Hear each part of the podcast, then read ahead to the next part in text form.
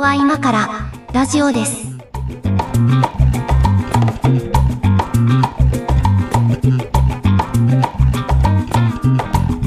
はい、ここは今からラジオです。お相手は上垣です。猫屋敷です。今日もよろしくお願いします。お願いします。えー先週はあの死にかけた話などなどしておりましたけども、えー皆さんの死にかけた話が届くといいなと思いながら、えー、3本撮りの2本目を撮っております。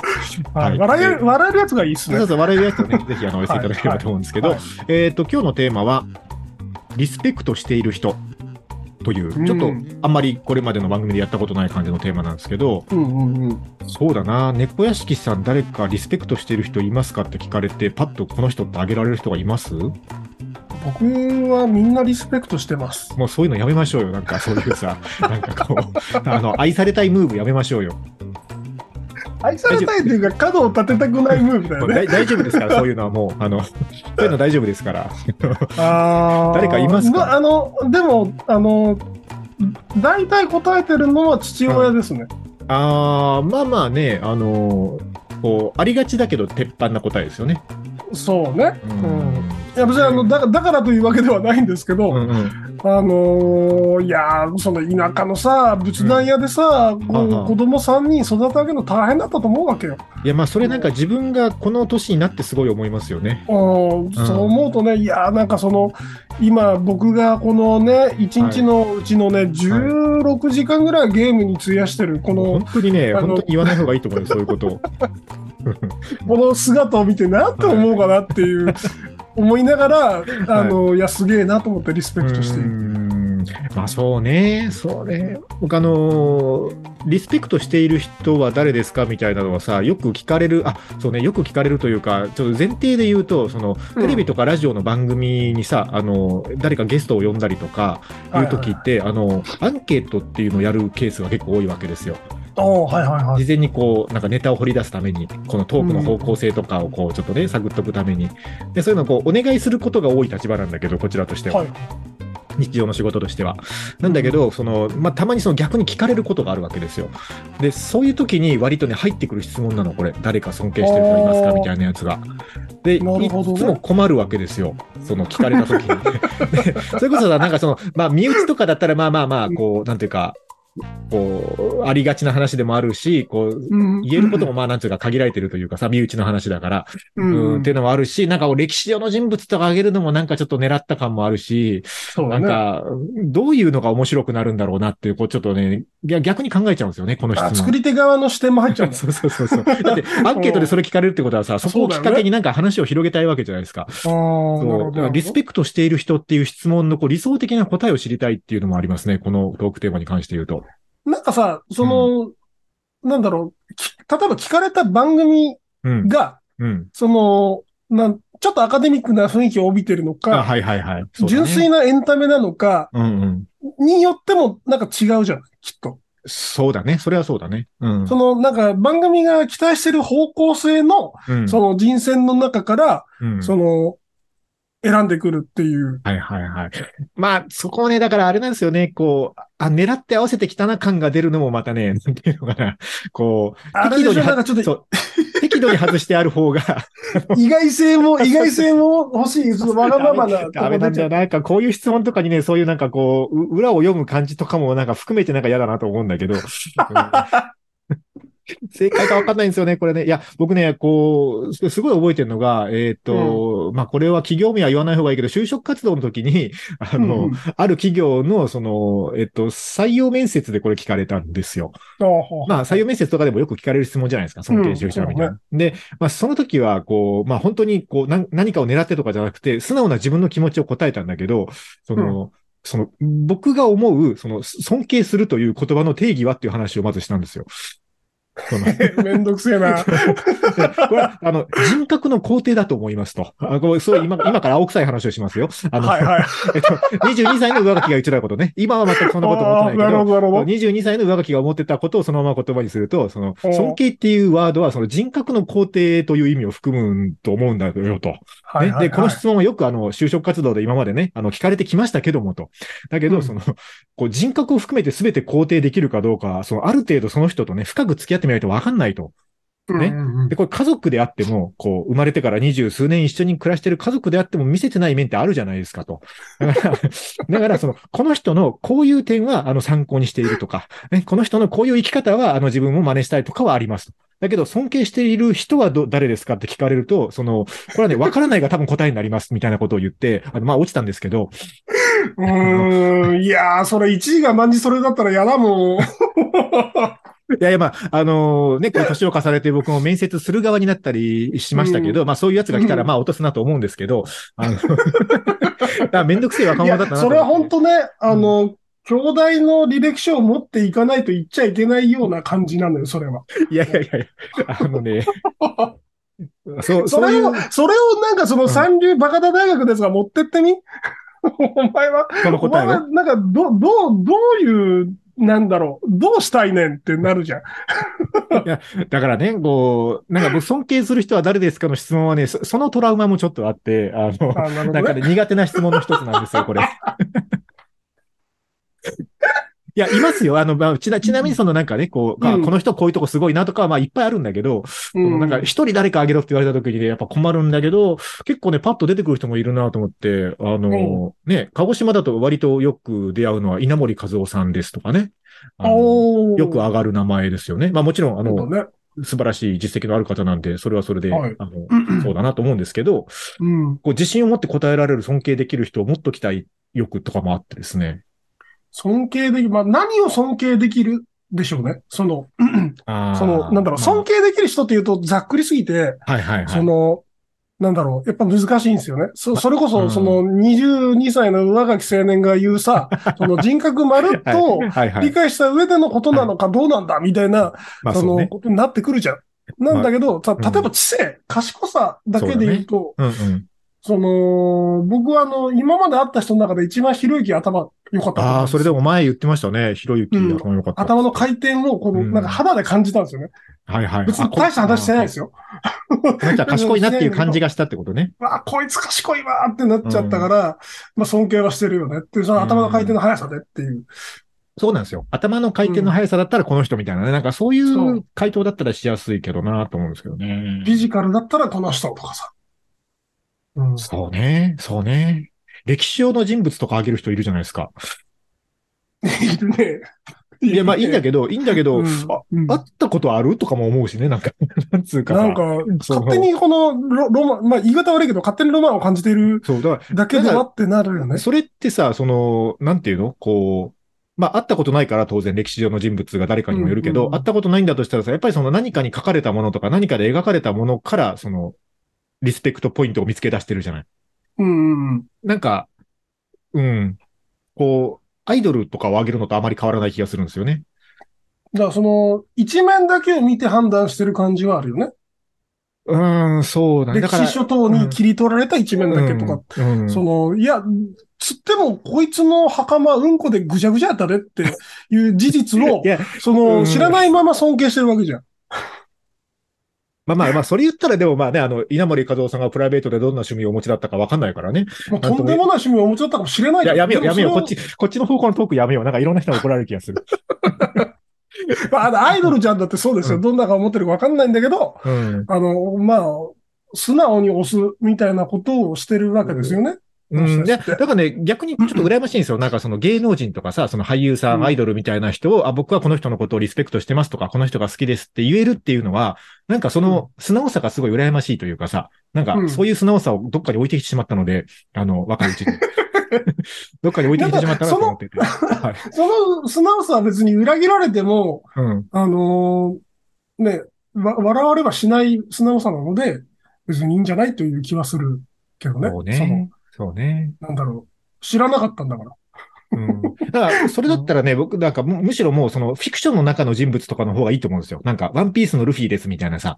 ああ、でもね、それはね、うん、わ、かりやすいよね。うん。それはさ、うん、こう、裏切られないじゃないですか、ある意味。なんというか。ワンピースのルフィが描かれてないとこで実はとんでもないエロい趣味を持ってますみたいなことはさ、まあないわけじゃないですか。設定にない以上は。多分。うん、多分っていうか、ない、ないですよ。設定にない以上は。ワンピース2が出て、なんか、旧作主人公枠で出てきてとんでもないことをしてたみたいな ことはあり得るけどあ。あったとしたら、あったとしたら無許可で書かれてる同人誌ですよ、それは。そうだね。ゴムゴムの、ゴムゴムの〇〇みたいなもうやめ、やめよう、やめよう、やめよう、やめよう。あの、曲に行ってください、これは。曲、曲お願いします。そんな急に振られてもですね、えっ、ー、と、じゃあ。ゴムゴムはやべえよ。もう言いながらやばいなと思いましたよ。うーん。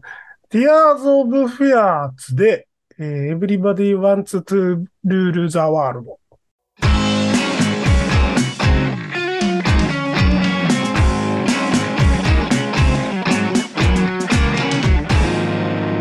ここは今からラジオです。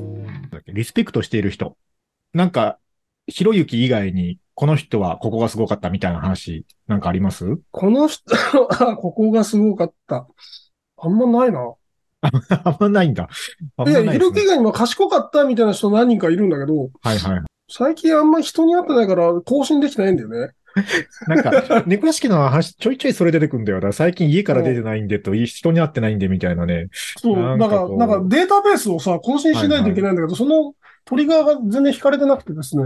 ああ。あでもあの、なんか、ある意味感心したというか、なんか、僕にはできないなと思ったのは、あの、この間、その、誘われて、はい。えっと、渋谷の会員制の天ぷら屋さんに行ったんですよ。渋谷の会員制の天ぷら屋さん、おなんか聞くからに高そう。うん。うん、なんか、そんなにその、門品も広くない、け結構その、地下にあって、えっと、本当にあの、一日な何組しか入れないカウンターだけの天ぷら屋さんなんですけど。一元さんお断り的な。そうそうそう。で、そこの店主がなんかもともと馬肉屋さんで、馬肉のその会員専門店みたいなやつを、うんうん、あの、渋谷でやっぱりやってたんですよ。うんうん、で、その人が天ぷらに、を始めたいっつって天ぷらやって、えっと、うんうん、まあ、素人の立場から、うん、いろんな有名店の真似をしながら、ほうほうえっと、すごい1年ぐらい研究してやってますみたいな。はいはい。実験的なお店らしいんですよ。で、うんと、まあ、それは割とどうでもよくて、まあ、普通に美味しかったんですけど、美味しかったんですけど、あの、その店主が、その、なんだろうね、カウンターの向こう側でさ、これは、な、こういうのをこうやってあげてみましたみたいなことを言いながらあげてくれるんですけど、はいはい。なんかあの、語り口の端々にすごい自信が感じられるのね。ああ、なるほど。その、喋り方ってことですか？喋り方、実際のまあ喋ってる内容も含めて。うん。あの、いや、もうこれ上げさせたら僕の右に出る人いないですからって。おー、ほうほう、すげえ。そんなこと言い切れるのすごい、ね、言いやがるんですよ。うん、言いやがる。うん。うん。で、あの、僕本質的にそういう人嫌いなんですけど。あまあ、ベースとしてはね。ベースとして、なんかその自信満々なこと言う人ってあんま得意じゃないし、はい、一緒にいたくはないんですけど、ただ、なんか、その、そう言い切れるまでの、その、なんていうかな、その、し、視野をあえてそこにしか集中させないというか、うんうん、なんか、ね、無限の職業がある中で、天ぷらを揚げること、天ぷらを揚げさせたら自分より、あ、うまく揚げる人がいないって言い切るほどになんかそのフォーカスしてるその感じはすげえなっていう。うん、まあ、確かに。人生な全部いろいろかけてんな、みたいな。そこに振り切ったんでしょうね、もう全部。そうそう。振り切ることってなかなか難しくない？一個にかけようって思えたってことですもんね、それ。そう、そう。うん。あ、それで言うとあれですね。だから、あのー、僕は番組の企画とかを、なんか、考えようっていう時にさ、よく出てくるのは、その何かをすごく、こう、極めてる人とか、何かがものすごく好きな人は、なんかトークが面白いから、なんかそういう人を連れてきてやろうみたいな、なんかマツコの知らない世界的なさ、方向性の案っていうのは、まあ、なんか割とよくあるわけですよ。アイディアとしてね。よくあるんだけど、で、そういう、まあ、それは一つの作り方として全然ありなんだけど、あのまあ、これをこう、ローカルでやろうとしたときに、その、じゃあ、例えばそのめちゃくちゃ何かが好きな人がゲストに来ました。えっ、ー、と、例えばじゃあ映画好きですみたいな人が来ました。うんうん。で、その、事前のヒアリングで、じゃあ映画どれぐらい見てんですか？うん、月に一回映画館に行ってますぐらいのさ、なんか人が来ることあるわけですよ。うん、で、なんかね、あの、その僕は基本的にその、あの、マツコの知らない世界的な人、その突き抜けて何かに振り切った人は好きなんですけど、うんうん、そういう人の話基本的に面白いので、そのジャンルが何であっても好きだなと思うんだけど、うん、その自分でその好きを公言している人に限って、なんか程度がそうでもないっていうのはすごい、なんか逆に残念な気持ちになるんですよ。もやっとするね。なんかそう、何でもいいんだけど、別に映画でも車でもさ、音楽でも何でもいいんだけど、その、好きですって言ってながら、もしかして俺の方が詳しくねえかみたいな、なんかそういう、場面に出くわすとね、ちょっと残念な気持ちになるんで、だからそこの反動として、その、本当にその天ぷら屋さんみたいにさ、なんか、本当に振り切ってる人は、あの、もう、ジャンルが何であれ結構リスペクト対象になりますね。うん。うん、その、その意味で、まあそうだね。リスペクトしたし、うん、なんかその、まあまあまあ、だから詳しいんですよね。そうですね。詳しいというか、あの、詳しいというか、上げて食ってるっていうところが、すごいなっていう。上げて食ってる実際に上げて食ってる。ああ、なるほどね。うん。あの、体験型の、その追求だったんですよ。そうだね、うん。おっしゃるのは。まあ、はいはい、天ぷらだから、うん、あの、基本素材と、この揚げ方の二つの要素で成り立つわけじゃない。で、そうだね。その、開け方はまあいろいろあるじゃないですか。油がどうとか。うんうん、そうだね。天ぷら温度がどうとかね。うん、そうそうそう。で、まあそこはあの、有名店のものを、あの、調べ尽くしてこれがベストだな、みたいなところは、うんうん、そのまあ、編み出せるそうなんですけど、うんうん、その、揚げる対象、うん、お魚だけでもさ、むちゃくちゃ種類がいて、普通は揚げないみたいなやつとかいて。あはいはい、あ、そういうのを、素材もいろいろ選んでるんだ。全部揚げましたっていう、ですよ。あ市場で買える魚は全部あげたし、山菜も全部あげましたみたいなこと言ってて。全部あげてみて、じゃあこれをこうやってあげてるのは俺だけだみたいな境地に行ってるわけですね。そう。最終的にはね、あのはいはい、なんだろう。上がった、なんだったかなあれ、キウイ大福みたいなやつ。キウイ大福？あの、上がってない状態でもめったに口にすることないですよ、そういうの。そう。なんかトロトロなんで気をつけてくださいみたいなね。あのそんなこと言われたんですけど。なんかあれだね、アイスクリームの天ぷらみたいな世界だね、それは。ああ、まあでもそうそうだ。だから何でもあげるんでしょうね。本当に。もう、もうあげ、あげざるを得ないんですよね、その人は何か食材を見つけたら。あげたことがない食材に出会ったらもうあげたいんでしょうね。そう、彼の人生の中で今もう全てをあげる時期なんですね。電卓でもあげたいっていう。いや、電卓は食わんやろうけど。危ないんですけど。まあ、そその勢いを感じるんですよね。はいはいはいはい。ただ、ただ、ただ、一つだけ、うん、あの、一番最後に出てきたのが、はい、普通の芋天っていうさ、その、いや、でもわかんないよ。回帰みたいな。いやいや、それはわかんないよ。その、なんか、こう、そこまでやった人が最後に結局食べるのは芋天なんだっていうなんか凄みがないですか、それ。凄みがあって、うんうん、そうそうそう。それなんかいいな、ま、いい話だな、それちょっと。ね、ちょっといい話でしょ。うん、なんか、あの、嫌いなんだけど、そういう人。ま、もう一回言いますけど。嫌いなんだけど、すごいなんか。嫌いなのも面白いな。ある意味、リスペクトはすごいできたなっていう。ああ、そう、ちょっとわかるな、それ。うん。うん。なんか、最後の妹の話がいいですね。やっぱりこれ、これ振り返ってみると。そう。しかもなんかその、うん、あれなんですよ、その、パートナーとか一緒にやってる人が、どこぞの、コーチかどっかの芋けんぴ屋の長なんで、その、芋に精通してて、あ、はいはいはい。えっと、ただ、今揚げて出した芋は、本当普通の安い芋なんですよ、と。はんはんはん。なんかその事前に揚げたり、うん、まあ、要は二度揚げしたりなん、こう、いろいろ手順によって、こんだけ甘くなるんすよ、みたいな。うん。その時僕ベロベロなんで、もうあんまりこう話聞いてないんですけど。いや、でもなんか、すごいなと思って。いいですね。最後に一周回って芋天が出てくるっていう、その感じいいですね。ね。いや、本当よかったです。いや、なんか、まあ、その話、こう、料理人さんだからさ、なんかこう、うん、人に食べてもらって喜んでもらってみたいなのがあるじゃないですか。うんうんうん、こう、そういうことをもう一切人に何かを提供しようとかも関係なく、そのなんか自分の単なる興味と、そのなんかモチベーションだけでさ、こう、とことん行く人いるじゃないですか。あのー、アカデミックタイプの人ね。まあそうね、気質としてはアカデミック気質な人で、あの、僕ね、そういう人も結構好きなんですよ。うんうんうん、で、えっとね、鹿児島のご出身だと思うんですけどね、あの、なんか自作の地図を延々書いてる人知りません？ああ、架空の街の。そうそうそう、架空の街の地図をね、延々書いてる方がいて、はいはい、今泉さんっていう方なんですけど、はいはいはい。あの人のね、そのなんかあの展示会というかその地図をテーマにした企画展みたいなのがあって見に行ったことがあるんですけど、うんうんうん、あの、まあ、あの、これ、すごいリスペクトを込めて言うんですけど、まあね、あの、狂気がほとばしってるんですよ。だってもう何十年も地図書いてるんですよ。その街の地図を更新して書き続けてるんですよ。好きで書いてんだもんね。好きで書いてるんですよ。そうそう。で、うん、その、なんか、なんていうんですかね、街の名前もそうだし、例えばこう、例えば市役所があって、そのなんか道路に南号線みたいなのが通って全部架空なんだけど、その商業地があって、なんか学校があってみたいな、ここにはちょっとなんか、こう、江戸時代から続くお寺があってみたいなやつとかが、こう、配置されてて、それがね、なんというか、あの、違和感のなさにちょっと狂気を感じるんですよ。うんうんうん。なんていうのかな？フィクション、フィクション味が全くないの、それが。はいはいはい。多分こう、そういうことをやってみようかなっていう、なんか趣味としてそういうのやってみようかなって思いついてやり始めた時っていうのはさ、多分ちょっと、ちょっとフィクション味があると思うんですよ。うん、わざわざ作ったか、例えばネーミングセンスだったりとか、はいはいはい、はい。なんていうのかな、その配置にちょっと無理があるとかさ、うんうん、うん、こうわざわざ作った街感があると思うんですけど、なんか普通に、あの、なんか地図帳とか開いたらこんな街出てきそうみたいな地図が普通にそこにあることにね、ちょっと狂気を感じるというか、うん。すごい、これすげえなと思ったんですよ。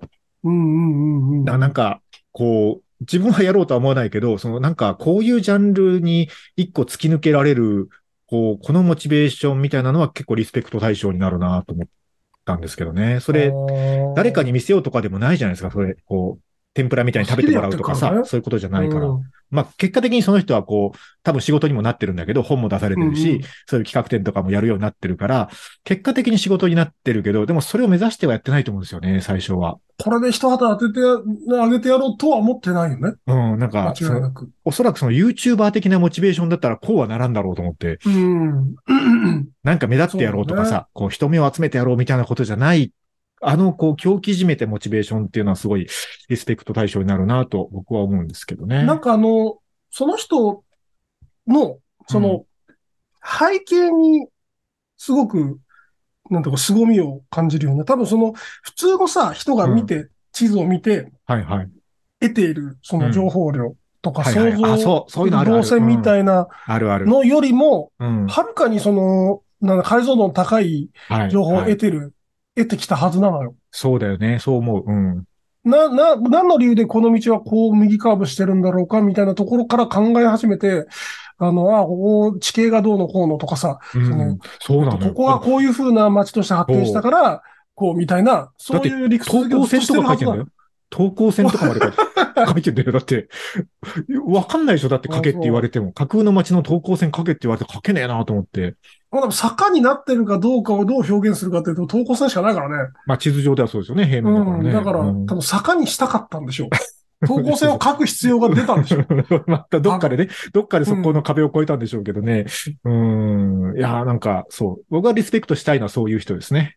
ううあれでしょ、ね、あの、似たような方で、あの、鹿児島のあの、田中さんっていうミニチュア、はいはい、ミニチュア写真家のね。全く同じ感じですね。うん、同じジャンル。で、彼はね、あの、うん、僕あの、田中達也知り合いなんですけど、あ、そうだね。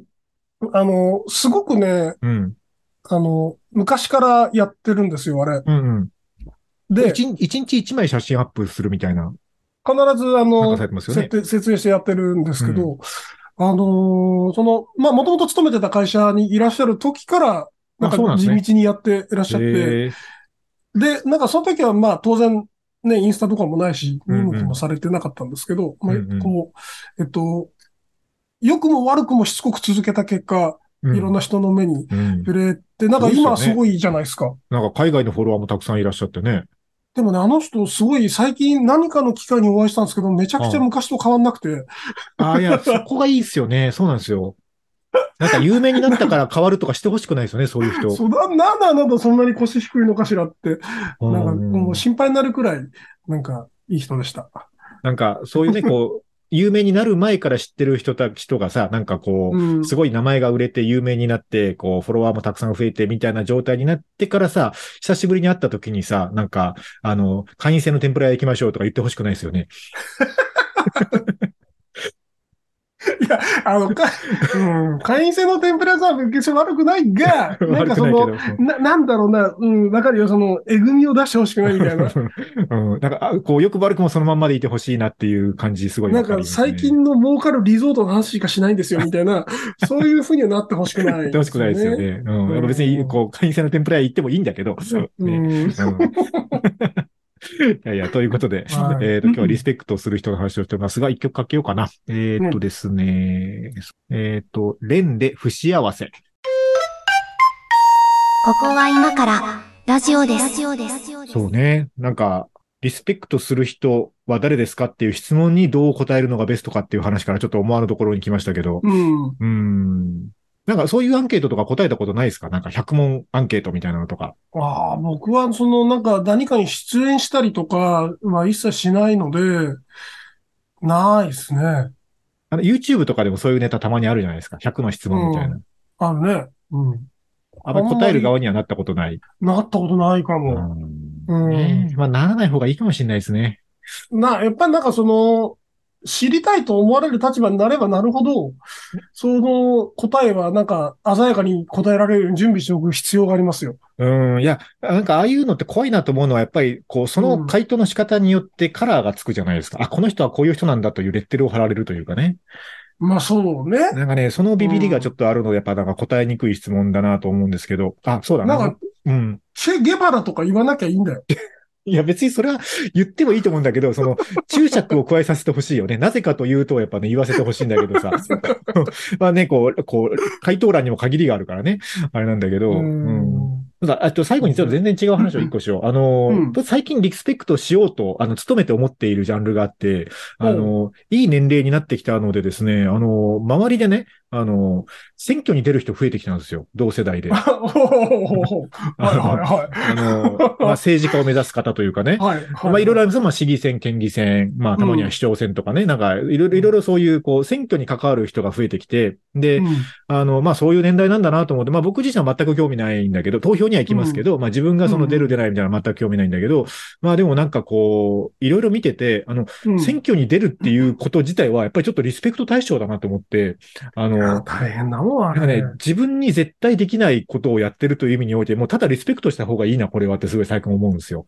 なんかその正義、政治的な主義主張はとともかくとして、自分とそれがあっていようがいまいが、もう立ったということだけで、おお前すげえよってやっぱ思うなって気がしますね。なんかさ、うん、あの、僕らが、その、若い頃とか、すごい、あの、議員のね、議員の主、主な年齢層と離れているときはさ、うん。うんうん、そのモチベーションとかさ、全然気にならなかったけどさ、うん、その近い人が立候補とかするようにな,、なると、うん、モチベーション気にならないですか？そうなんですよ。だから僕ね、あの、なんでって。何人か止めたんですよ。出るっていう話を聞いたときに、やめとけってっていう話を何人かにはしたの。はいはいはい。したんだけど、そういう人はね、もうでも、あの、出るって言った時からね、もう答え変わんないんですよ。周りから何言われようがもう立つんですよ、そういう人は。だから、なんかそこを、それだけね、強い気持ちを持って立つ、立てるっていうこと自体がやっぱすげえことだなと思って、うん、もう。なんか型にはめられたのかなって。いや、いろいろんなパターンありますよ。もう埋められて、もう逃げられなくなってる人とかね。うん、そのパターンもある、確かにあるんだけど、うん、あるんだけど、でも、でも最後嫌だって言ったら出ないわけじゃないですか、やっぱり。まあそうだね。嫌だっていう権利は最後まであるのに、でもそこをね、担がれたのがなんか知らんけど、まあとにかく出るって決めたっていうこと自体は、やっぱこれちゃんとリスペクトしてあげた方がいいなと思って、最近はね、あ、ね、あの、そういう人たち、そういう人種の人たちはもう、ただリスペクトしようと思っているんですけど、うん。うんやっぱ自分にできることをやるっていうね。まだ僕の身の回りにはいないんですよ。その。いないですか？知り合いにそういう。離婚しましたみたいな人は。その近しい知り合いには。もしなんか、その、立候補される方がいらっしゃれば、はい、いらっしゃれば。あのー、ぜひその、なんだ、事前事後事後をこう観察させてほしいなっていう。うん、いやだからね、やっぱ、こう、ね、そのプロセスを経て、そっちの世界に行った同世代まあ、先輩後輩含め、いるんですよ、何人か。うん、まだまあ地方ほどいるんでしょうね、だからね。まだと思うんだけど、あの、まあそうだね。うん。でもやっぱね、全然違う世界を進んでいってんなって感じしますよ、周りから見てて。あんまりそんな話もしないけど。なんか、その、瞳がよどんできたりしてないですか？大丈夫ですか？れはまあね、だからやっぱこうね、あの、表に出てるとこしか見てないから何とも言えないけど。うん。うん、なんかこう、やっぱり酸いも甘いもあるわけじゃないですか。そら、すいすいすいすい甘いぐらいじゃないですか。すいすいすいすい甘いぐらいなのかなわ、うん、かんないけど。わかんないけど。うん。なんか、ヤクザの目つきみたいになってくるんじゃないかなって勝手に想像してるんですけど。言い方があれだけど、うん。まあでも、ある意味、ある意味の純粋さを持ってないと多分出ないんじゃないかなとも思うしね。どどっちかじゃないですか、ね。うん、どどっちかじゃないです。その、うん、ある意味の純粋さを強く持ってるからこそ立つとかもあるし、うん、もう真逆でなんかそのあこう純粋なやらしさを持ってるから出るとかさもあると思うけど、うん、まあでもなんかそういう意味でのピュアさはどっちかには触れてるんじゃないかなと思うけど。なんかね僕のその世界観というか感覚では、みんな最初はそれなりに純粋な部分を持ってる政治家になると思うんですよ。最初はね。うん、うん、で、その、ただこれをこう、なんていうかな、こういう部分を譲歩しないと、うん、えっ、と、その彼にとって、彼、彼女にとって重要でない部分を、えっ、と、売り渡すことで、はい、えっ、と、自分の主とする価値を守れるとか、はい、なんかそういう駆け引きを通して、どんどんどんどん大人になっていくんだと思うんですよ。そうは言ってもみたいなところを、まあ、多少妥協しながら、でもまあ最後まで自分の大事なところを何とかして守ろうとするみたいな生き方になるってことか。そうそう。で、なんかその事故の、事故の、その、どういう部分を売ったのかっていうのが知りたい。どういうプロセスで、まあ、あの、表の部分では言えないことになるだろうけどね、それは、ね、絶対言えないと思うけど、でも必ず、なんか、そういうのは挟まると思うんだよね。あまあ、あるでしょうね。だから、やめてから暴露本とか書くタイプですね、それはね。そうだね。若いうちにやめて、その書く方がいいよね。まあ、でも、あの、選挙出る人はすげえなっていう話でした。いや、本当だよ。本当すごいよ。はい、うん。ということで、今日はリスペクトする人っていうテーマでやってみましたけど、えっ、と、まあ、皆さんのリスペクトする人、エピソードもぜひお寄せください。メッセージお待ちしております。はい、えー、公式サイトから、もしくはツイッターからのハッシュタグつけてコメントとか、YouTube のコメント欄もお待ちしております。ということで、はい、今日もありがとうございました。ありがとうございました。